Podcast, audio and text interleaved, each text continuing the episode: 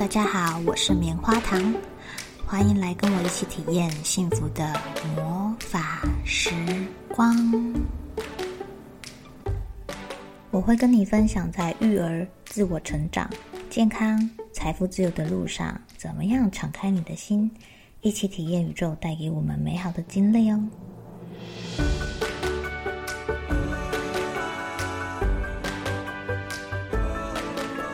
今天你开心的拥抱孩子了吗？一起让爱开始这美好的一天吧。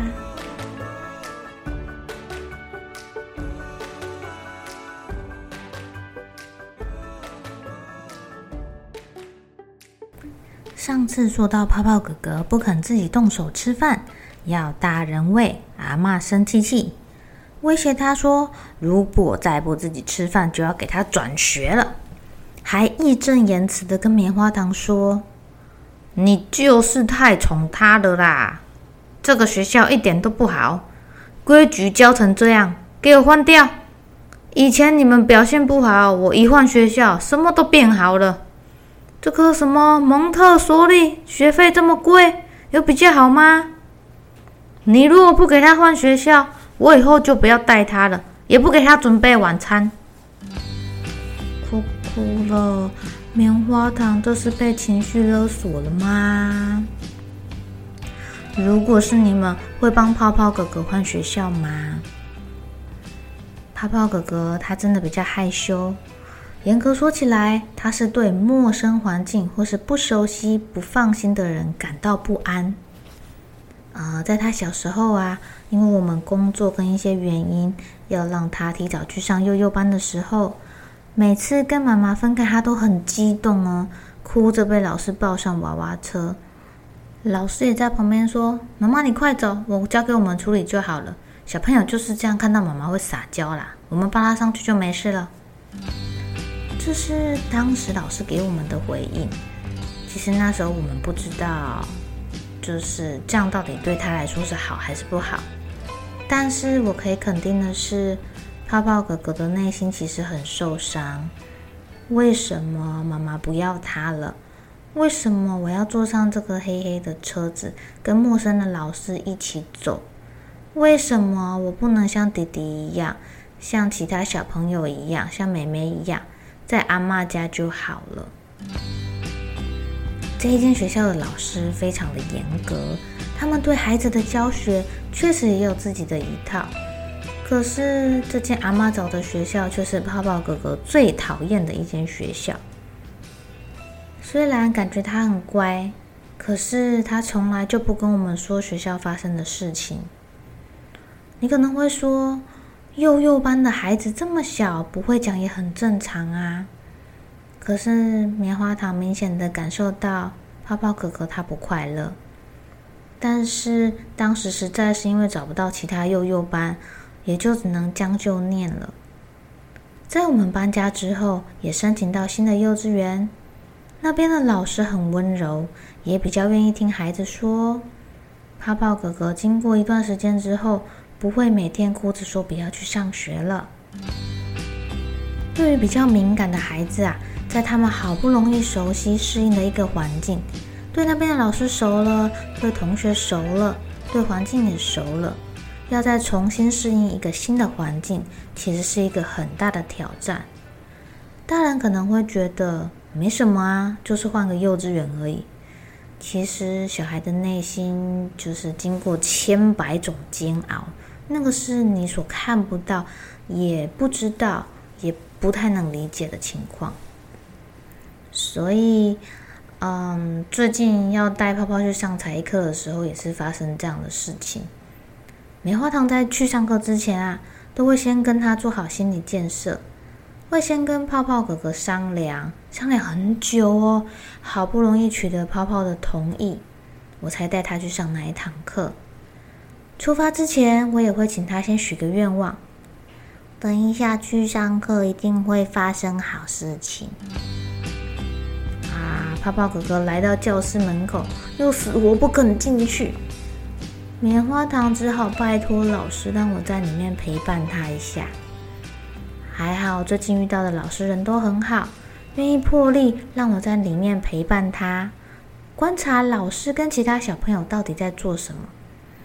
大概半小时、一小时过去了，他发现老师好像嗯没有攻击性，没有杀伤力，人很好的样子，玩的东西好像也很好玩呢。所以他就慢慢的、慢慢的被我引导到原本老师留给他的位置上，开始跟其他小朋友一起玩了。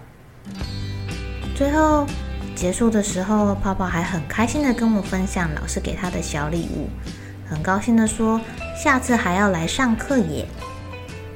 那打铁要趁热啊，大家一定要记得，就是如果遇到好的事情的时候，要赶快给他机会教育，说你看，你看，我们刚才许的愿望很快就实现了耶，很好玩吧？我们可以多试试看哦。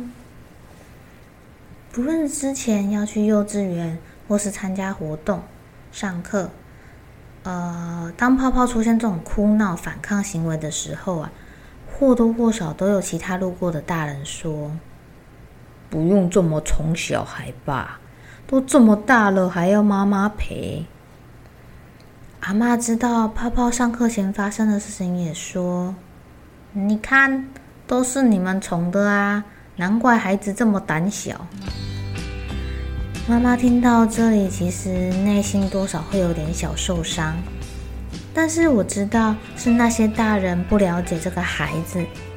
有一些孩子天生对环境、声音、灯光，甚至是其他人的情绪就比较敏感，有一些细微的变化，很快就会觉察到，而且会引起他们的一些反应。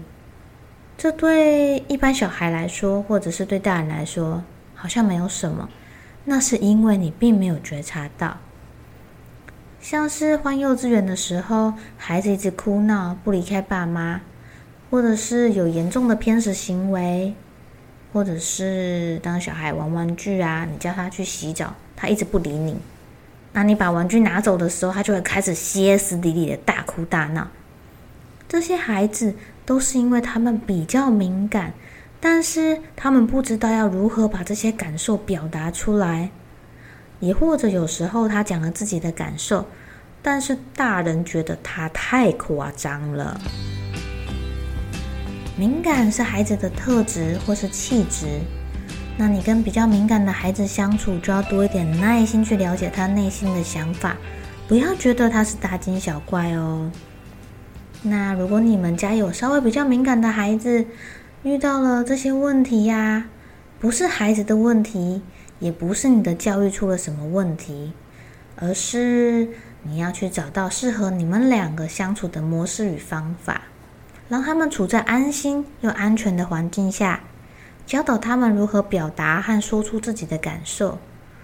虽然在前期，爸爸妈妈真的真的比较辛苦。